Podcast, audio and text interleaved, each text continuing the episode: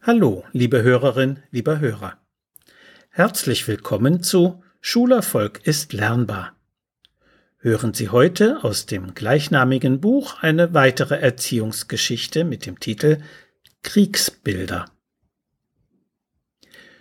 Überall sind Bilder von Krieg präsent. Im Fernsehen genauso wie auf den Titelseiten der Zeitungen und Illustrierten. Lara hat mich zwar noch nicht gefragt, zurzeit ist ja ohnehin nur Corona Thema in den Medien, aber was soll ich ihr nur sagen, wenn sie mich mal nach Krieg fragt? sprach mich kürzlich eine Bekannte an.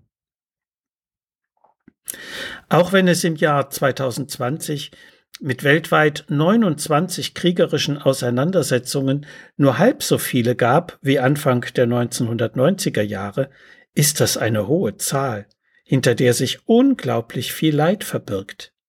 Vertreibung, Zerstörung, Invalidität und Tod. Alles Begriffe, über die wir nicht leicht mit unseren Kindern ins Gespräch kommen.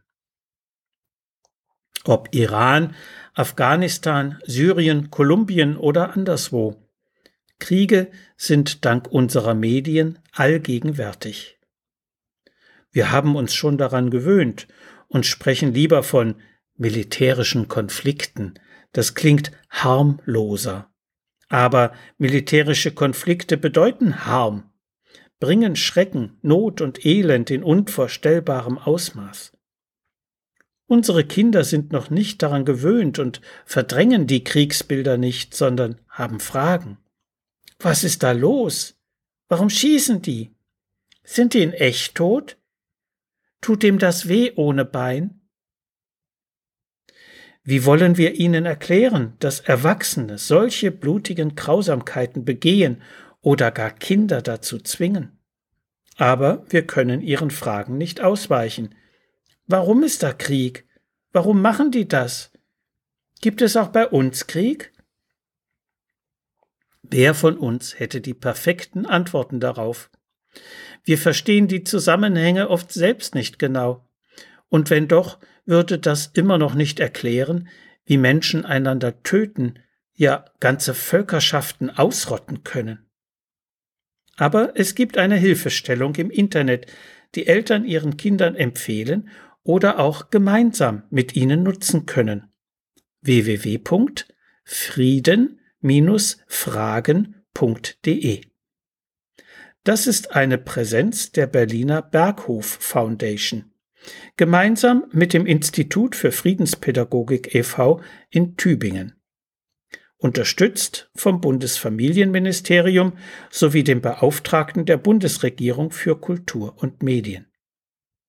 Dort gibt es nicht nur die Möglichkeit für Kinder, Fragen zu stellen, die allesamt beantwortet werden, sondern auch die große Rubrik Fragen zu Krieg, Gewalt, Flucht oder auch Gewalt im Netz, die man samt Antworten durchstöbern kann.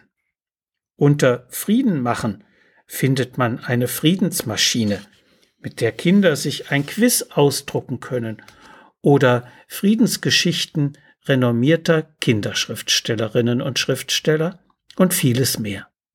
Es gibt Filme und Hörbeiträge zu Themen wie Kindersoldaten, Atomwaffen, aktuelle Kriege und so weiter.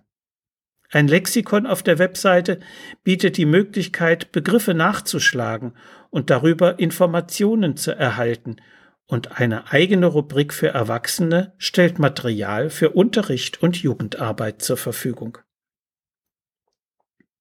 Auf jeden Fall sollten wir selbst unseren Kindern gegenüber ehrlich sein und zugeben, dass auch wir nicht wirklich verstehen, warum Kriege geführt werden. Wir sollten sie trösten und damit beruhigen, dass es bei uns schon mehr als 75 Jahre lang keinen Krieg mehr gab. Das ist länger, als viele Großeltern alt sind. Und natürlich sollten wir ihnen versichern, dass wir sie beschützen würden. Aber sagen Sie Ihrem Kind bitte nicht, es solle keine Angst haben. Es hat Angst, auch wenn Sie es noch so gut beruhigen. Lassen Sie es seine Angst lieber ausdrücken. Fragen Sie zurück. Machst du dir Sorgen? Lassen Sie Ihr Kind seine Sorgen beim Malen oder Puppenspiel gestalten und lassen Sie es dabei sein, wenn Sie eine Spendenüberweisung für humanitäre Hilfe ausfüllen, damit es beteiligt ist, wenn wir versuchen, die Grausamkeiten in der Welt ein wenig zu lindern. So viel für heute. Sie finden viele weitere interessante Erziehungsgeschichten und hilfreiche Sachtexte in meinem Buch Schulerfolg ist lernbar. Medu Verlag 3 Eich. Und wenn Sie Fragen zu Schule und Lernen haben oder meine sonstigen Bücher und Materialien bestellen möchten, können Sie gerne über meine E-Mail-Adresse info schulberatungsservice.de oder über die Webseite www.schulberatungsservice.de Kontakt mit mir aufnehmen. Alles Gute und bleiben Sie gesund. Ihr Detlef Träbert.